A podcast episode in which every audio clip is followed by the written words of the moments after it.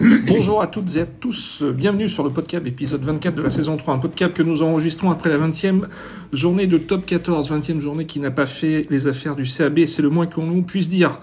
Comme vous le savez, Brive s'est incliné pour la septième fois de la saison au Stadium, cette fois face à l'UBB, pendant que dans le même temps, Perpignan et Castres battaient Bayonne et Lyon toujours 14e. Le CAB compte désormais 7 points de retard sur la 13e place, occupée par Pau, 8 sur la 12e Perpignan et 10 sur le 11e euh, Castres. Alors qu'il ne reste plus que 6 matchs à jouer, d'où cette question simple. Brive a-t-il déjà un pied en Pro D2. Pour en parler, deux consultants premium, messieurs Bonvoisin et Régnier. Bonjour messieurs, comment allez-vous? Bonjour à tous. Bonjour à tous et à toutes. Pas très bien. Pas très bien. La défaite? La défaite, la manière, le langage corporel, comme, ce dont on parle aujourd'hui, les attitudes, les visages, euh, ne laisse rien augurer de très très bon quand même. Alors, ce CAB a-t-il 5 euh, orteils, voire 6, 7 en Pro D2 quel est, quel est votre avis sur la question? Euh, En ce qui me concerne, oui, il a déjà un pied en Pro D2, mais il a encore un pied en Top 14. effectivement, il reste 6 journées, 7 points de retard sur, sur le, le 13e. Ça veut dire que globalement, il faut gagner deux matchs de plus que son adversaire pour pouvoir repasser devant. Euh, et, vu le calendrier, on peut se poser des, questions. Vu la, dernière production, euh, on peut se poser des questions. Euh, donc on, parlait de, mobilisation générale, de détermination. voilà, on a vu qu'on était encore fragile. Et donc sur ce match, il n'y a rien à dire. Bordeaux mérite de gagner, on mérite de perdre. Donc il va falloir encore essayer de, psychologiquement rester dans les clous, euh, croire que tout est possible, parce que euh, c'est encore possible. Euh, il faut en être convaincu. Il ne faut pas abandonner. mais après, il faut se retrouver encore sur des choses simples, sur une volonté commune d'aller faire la guerre avec ceux qui le veulent réellement. Et, et aujourd'hui, on est cruellement au pied du mur. C'est-à-dire qu'on a utilisé tous nos jokers. Et maintenant, il va falloir il va falloir euh, beaucoup de, réussite pour pouvoir euh, bah, échapper à cette Pro D2 qui se, qui se profile. Michel? Oui, oui, je suis d'accord. Euh, on a un pied en Pro D2 et un pied en Top 14. Si on parle simplement comptablement, on a, on a toujours nos chances. Mais vu les productions, vu les productions que que l'équipe euh, met en place aujourd'hui sur le terrain, je suis pas très optimiste. Et je suis pas très optimiste non plus quand je vois les attitudes. Il me semble qu'il y a une certaine lassitude quand même. Je crois que les les matchs couperés, les matchs où euh, les matchs à ne pas perdre euh, commencent à peser chez les joueurs, dans les têtes, et, et, et, c'est pas la, qualité de de notre jeu qui, qui, qui peut nous permettre d'en sortir parce que là, là aussi, on voit une, grande lassitude et on n'a pas de solution sur le terrain. On a un jeu au pied qui est à la fois déficient et, et, pas pertinent. Et donc, euh, je suis pas très optimiste quant à la production qui nous permettrait de nous en sortir. Oui, alors Brive est sur 5 cinq, cinq revers consécutifs et surtout deux défaites d'affilée à la maison euh, sur deux matchs qui étaient, qui étaient capitaux. Euh, Brive est passé à côté contre Perpignan, Brive est, passé à côté contre du bébé, alors qu'avant, dans un passé pas si récent, le stadium était imprenable et Brive réussissait à maîtriser ses matchs couperés. Alors qu'est-ce qui se passe? Pourquoi Brive n'y arrive plus? La pression, elle, est, elle est trop lourde? Qu'est-ce que se passe-t-il, Jérôme Quel est ton avis? Euh, après, le, le, constat, il se vérifie sur le terrain. Effectivement, on, on voit une équipe de, de Brive euh, qui semble euh, très fébrile, euh, écrasée par, par le poids de la, la pression, par bien sûr une obligation de résultat. avant, ça allait transfigurer et envoyer une équipe pleine de ressources et, et d'envie. Et, et, réellement, c'est ce qui faisait la différence sur ces matchs capitaux à la maison. Là, euh, au contraire, ça les inhibe un peu dans leur, dans leur jeu, sur leurs prestations, et euh, ils n'arrivent pas à trouver les, ressources mentales. Donc, qu'est-ce qu'il y a de, l'usure? C'est vrai que pour certains joueurs, ça fait euh, plusieurs saisons qu'ils enchaînent ce, type de, match, donc ça peut être usant psychologiquement.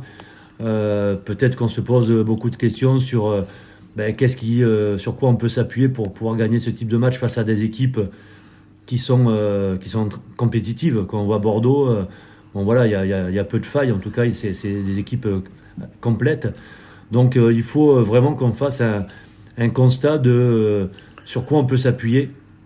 On a une conquête qui peut paraître assez bonne, mais sur les ballons importants, on, est là aussi assez fragile et on a besoin d'un certain réalisme et que ces ballons importants, on puisse bien les négocier pour pouvoir euh, être beaucoup plus euh, euh, pragmatique et réaliste près des lignes, pour pouvoir se sortir de quelques situations. donc effectivement, on, voit qu'on est plus libéré à l'extérieur. sur ces matchs à l'extérieur où peut-être que la pression est un peu moins là, où ben, si on perd, on peut penser que c'est un match à l'extérieur, donc voilà, il y a, moins de, conséquences, même si aujourd'hui, nous, tous les matchs sont importants, bien sûr. Mais euh, voilà, à la maison, on, on voit plus ces équipes de Brive qui arrivaient à se dépasser, à se surpasser, euh, à, aller, à aller taper ses, adversaires et, à rester dans le match euh, de bout en bout. Donc c'est plus psychologique qu'autre chose parce que ces joueurs-là, leurs qualités n'ont pas disparu, leurs capacités à, jouer au rugby n'ont pas disparu. Donc il faut il faut faire ce, travail euh, mental pour euh, essayer de se resserrer autour de, choses sur lesquelles eh bien, euh, on, peut être performant pour le moment. J'en vois pas énormément, mais il y en a certaines. Il faut, faut pouvoir les entretenir. Oui, Michel, ils sont bouffés par la pression, et même cette pression, elle, elle, elle, envahit les nouveaux joueurs. Je pense à Arthur Bonneval, qui vient du Stade Toulousain, qui sait ce que c'est de, que, que, de, que de jouer des matchs et, de jouer avec le ballon, et qui fait de 2-3 ans avant samedi contre Bordeaux. Oui, euh, je crois que euh, ça fait longtemps quand même que euh, ça fait longtemps que on n'a pas vu une équipe de Brive révoltée et, et ça fait longtemps que le, le, stadium n'est pas une citadelle imprenable. Ça fait un petit, moment quand même quoi. Et donc, là-dessus, je, suis d'accord avec Jérôme. Certains, joueurs. Euh, qui sont ici depuis longtemps euh, jouent le maintien depuis des années, des années, ça commence à peser.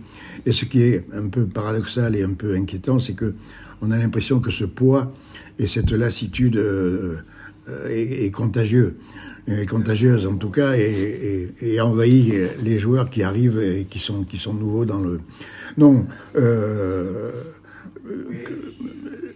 les ballons, on en a, on en a, mais euh, Esteban Abadi est toujours aussi euh, performant en contre, etc. Mais que fait-on de ces ballons-là, quoi? Je sais pas. Euh, depuis combien de temps on n'a pas vu un, vrai lancement de jeu un peu élaboré, un peu ambitieux sur une sur une mêlée ou sur une touche? Ça fait longtemps, quoi, où je n'ai pas le souvenir de lancement du type que celui que Bègle nous a proposé une fois, un bon petit lancement avec euh, Jalibert qui est caché dans le dos de Villiers, qui vient, qui fait le plus un, bam bam bam, hop, et c'est, on, ne voit pas ça, on n'a pas ça. À quoi ça Tous les ballons qu'on gagne ou qu'on regagne sont rendus systématiquement au pied dans la, dans la seconde qui suit, quoi. Et donc tous les ballons de turnover, ce qu'on disait en off tout à l'heure, euh, tout ce pourcentage de ballons de turnover à exploiter, on ne les exploite pas. Et donc ça, c'est quand même très inquiétant, quoi, parce que c'est un pourcentage très important. Bon, il y a aussi des choix qui peuvent euh, qui peuvent étonner dans la composition d'équipe. Alors certes, il y avait des blessés avec Axel Muller, euh, Setabitou Nigata, et donc il manquait deux ailiers. Euh, on, peut s'étonner du repositionnement d'Enzo Hervé à l'arrière et, du décalage de Mathis Ferté, dont le poste est arrière, sur, une aile. À, six journées de la fin du championnat, est-ce que c'est pas un peu scabreux de, de tenter ce genre d'expérimentation, même si elles sont aussi dictées par l'infirmerie?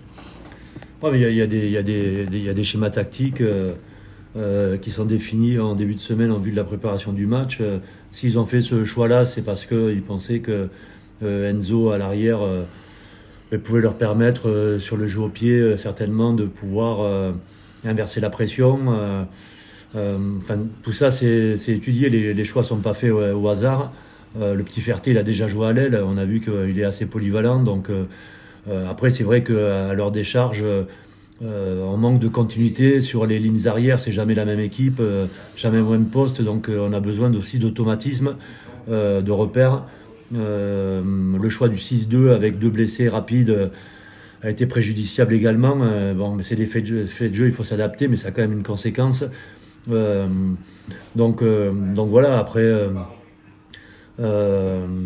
sur, sur, sur l'effectif, ce qui manque, c'est vrai qu'on a des joueurs importants euh, euh, comme euh, Bitou Inata ou Muller qui, qui, qui, sont des joueurs qui peuvent nous permettre de, de créer de l'avancée.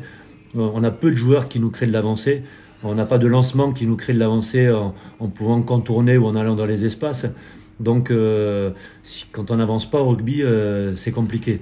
Euh, et quand on souhaite avancer par, un, par le jeu au pied, il faut avoir un jeu au pied précis, juste, cohérent.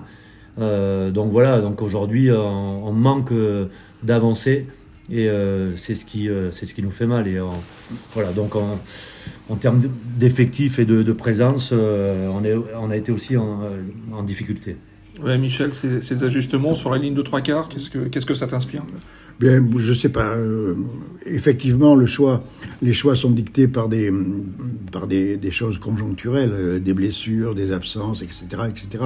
Donc ce choix-là, bon, mais il, faut dire aussi qu'on n'est pas très gâté. Enfin, bon, c'est-à-dire que notre meilleur attaquant et notre meilleur distributeur euh, Sanchez sort très très très vite les matchs précédents et celui-ci.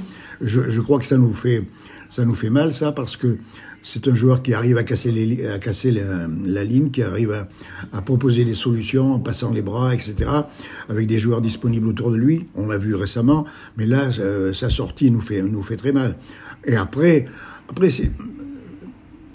dans le jeu collectif, on, manque de repères. Le fait que Galetier sorte et rapidement et Sanchez aussi, ça, ça, désorganise tout.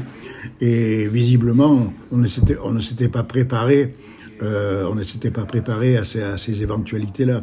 Après, il faut s'adapter tout le temps et, euh, il faut bien dire que le, jeu que nous proposons, euh, comment dirais-je, n'est pas rassurant quant à, l'utilisation du ballon sur les turnovers. On a bien vu.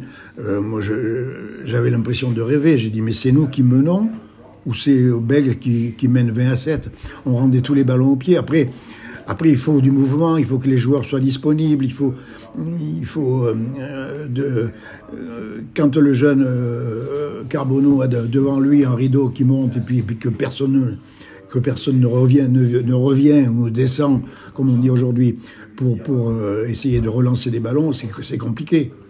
Euh, donc, euh, collectivement, on n'est pas, pas bon. On le, dit, euh, on n'est pas bon. Et, et les, équipes qui nous battent, tant Perpignan récemment que Bègle, sont meilleures que nous. Point final. Oui.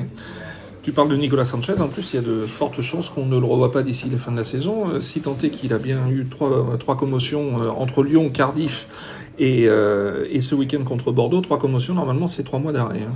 Ouais. Donc ça, un nouveau coup dur pour. Euh, c'est pas de bon augure. Pour Brive, sûr. a priori, le, bon, la lutte pour le pour la 13e place euh, va se, se résume pour l'instant avec euh, avec Pau. Est-ce que est-ce que selon vous, entre Pau et Brive, il y a, il y a, une des deux équipes qui a un calendrier plus plus favorable, sachant que Brive aura l'avantage de, de recevoir les Palois? Euh, alors, je ne connais pas euh, réellement le calendrier. Alors, Brive va à mais... Clermont, reçoit le Stade français, va à Montpellier, oui. reçoit Pau et se déplace à Toulouse. Pau va à Bayonne, reçoit l'ASM, vient à Brive, reçoit Castres, va à Bordeaux et reçoit le, le MHR lors de la dernière journée. Moi, je pense que euh, Pau, ils ont quand même un avantage, c'est celui d'avoir 7 points aujourd'hui d'avance. Donc, euh, ils savent qu'à partir du moment où ils gagnent un match, il faut que Brive, euh, on gagne deux de plus. Euh, donc même s'ils les battent euh, à Brive, ils auront toujours un, petit matelas d'avance. Donc euh, en regardant le calendrier de Brive, c'est vrai qu'on voit que ça va pas être simple. On va quand même aller à Montferrand. Qui, qui, joue toujours la sixième place, même si ils ont perdu ce week-end. C'est une équipe qui va vouloir montrer des choses jusqu'au bout. On reçoit le Stade français. On va recevoir le Stade français qui, eux, ont toujours la capacité d'être dans les deux. Donc les deux, on, quand on voit l'importance d'être dans les deux pour aller au bout, on se dit que ça restera un objectif réel pour, et prioritaire pour le, pour le Stade français.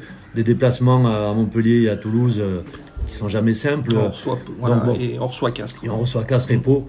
Bon, euh, voilà, donc c'est euh, le, le, chemin me paraît plus simple pour Pau euh, aujourd'hui avec ce matelas de 7 points que, que pour Brive. Du point de vue du calendrier, tout à fait d'accord.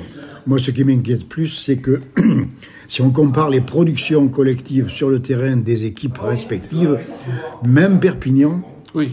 euh, même Pau, Pau pratique un bon rugby Ils perdent, mmh. ils perdent des matchs, mais ils pratiquent un très bon rugby qui est une base pour euh, espérer mieux. Perpignan pratique un rugby très intéressant. Depuis, depuis quelque temps, euh, Perpignan propose un bon rugby. Donc, ils ont les bases collectives sur le terrain pour s'en sortir. Ce qui n'est pas, ce qui n'est pas notre cas. Euh, on ne peut pas dire que nos productions collectives soient rassurantes et nous permettent de nous appuyer sur quelque chose de solide pour pouvoir se dire bon. Alors que Pau, même Castres, euh, produisent des choses qui leur permettent de, se sauver ou, de, oui, de se sauver. Ce qui n'est pas notre cas à nous. Bon, il y a trois semaines avant le, le déplacement euh, à l'ASM, c'est trois semaines qui tombent, qui tombent plutôt bien là. Vaut mieux une, coupure pour se, se, se, rafraîchir mentalement notamment. Euh, ouais, oui, je pense qu'il faut quand même régénérer mentalement. On en a besoin. On a dû on a pris un, gros coup sur, sur la tête après cette, cette nouvelle défaite. Donc il faut régénérer. Euh, aussi euh, pouvoir récupérer quelques joueurs. C'est-à-dire que Brive est compétitif lorsqu'elle a euh, une équipe complète. Donc plus on va pouvoir aller vers cette équipe complète, un peu cette équipe type, et plus on pourra eh bien prétendre à, à, s'imposer. On voit que entre les blessures, les absents, euh, voilà, dès qu'on doit recomposer l'équipe, euh, ben, on est en, difficulté. Et encore, encore ce week-end, voilà, on finit enfin, Sanga à la mêlée, le petit Carbo en 10, une, une le, Enzo Hervé à l'arrière, Mathis Ferté à l'aile. Bon, c'est jamais une, combinaison, une composition qu'on a pu avoir sur des matchs au couteau face à des équipes où on a des internationaux en face voilà, ça, même si on a toute la, meilleure volonté du monde, je pense que les garçons sont motivés, volontaires, déterminés, mais après, euh, voilà, ce côté euh, qualitatif, euh, ces automatismes, ces repères, ben, on, ne les a pas. C'est une recomposition qui nous, qui nous fait mal aussi. Ouais, Michel, il faut faire le vide là sur les trois semaines à venir. Oui, oui, mais je ne vois pas bien qui pourrait rentrer et améliorer euh, notre, notre collectif. Quoi. Euh, on s'affaiblit plutôt, si tant est que Sanchez est out, que Galetier on ne sait pas.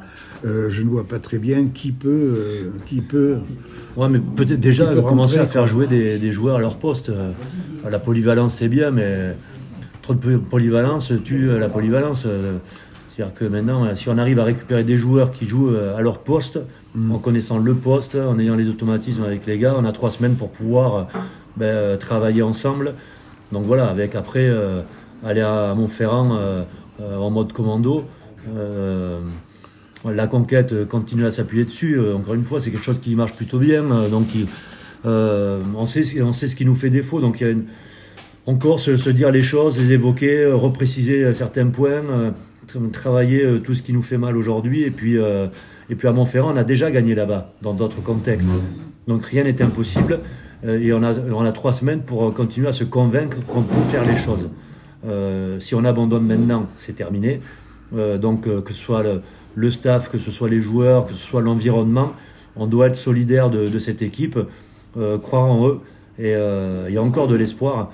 Donc moi je reste positif, même si au fond de nous on, sait que le chemin euh, va être compliqué, mais et que dans ces moments-là, euh, euh, c'est plus la Pro D2 que le Top 14 qui est réservé à Brive l'année prochaine. Mais mais il y a toujours de, l'espoir et, maintenant c'est à eux d'aller le chercher. Il va falloir que c'est même pas du dépassement, c'est du surpassement, mais en étant précis, en ayant la maîtrise, en ayant un cœur énorme.